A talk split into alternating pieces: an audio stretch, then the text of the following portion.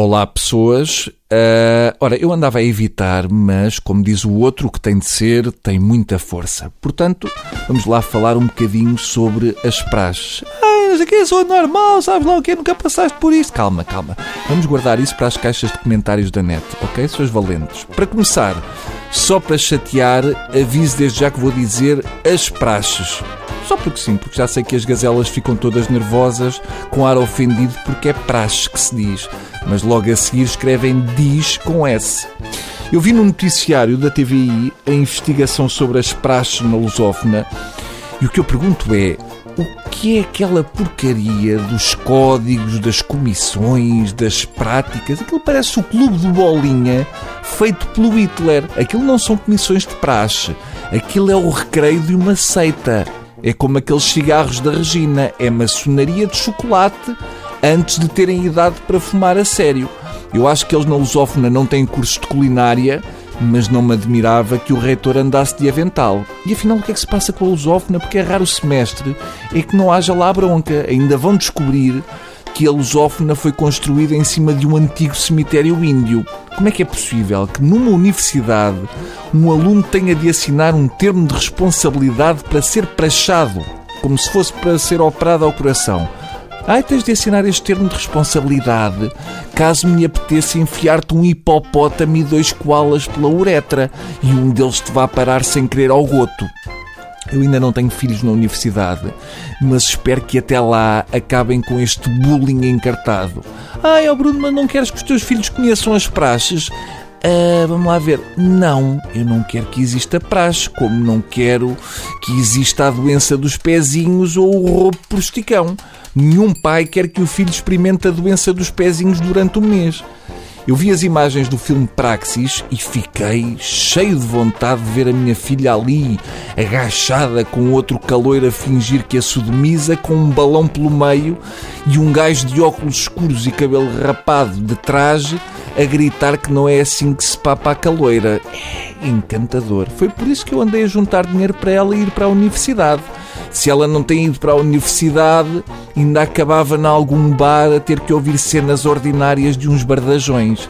Ai, mas a praxe é uma lição de vida. Exato. Se diz isso é porque tens de repensar toda a tua vida. Isso eu já não posso fazer nada. Ai, mas a praxe integra. Pois, também a violação coletiva de uma betoneira com todos lá dentro. Também integra. A praxe não tem lugar na universidade. Por alguma razão, não existe uma cadeira de luta de cães, uma oral em arrotos ou uma universidade de Zezé Camarinha. As praxes têm valor de aprendizagem zero. Ai, mas eu já fui prachado e humilhado e foram tempos espetaculares. Exato, é de facto um traço de personalidade encantador esse. Infelizmente é também uma doença e quanto a isso podemos fazer muito pouco. As praxes nunca deviam ter saído dos quartéis. Na tropa, onde a submissão tem de ser automática, faz sentido receber os novos com praxes para os integrar naquilo. Na universidade, lamento, mas devia ser o oposto. Deviam ensinar os calores a contestar, a evitar conclusões em rebanho e a não andarem vestidos de escaravelhos. Ai, mas uma pessoa pode dizer que não. Pois, está bem. Mas ninguém devia ter que dizer se quer ou não passar por aquilo dentro de uma universidade. É como haver uma disciplina de religião inca com bacanal com animais com HIV no pátio da escola. Mas atenção, só para quem quer. Ai, oh Bruno, mas é tradição. Não, errado.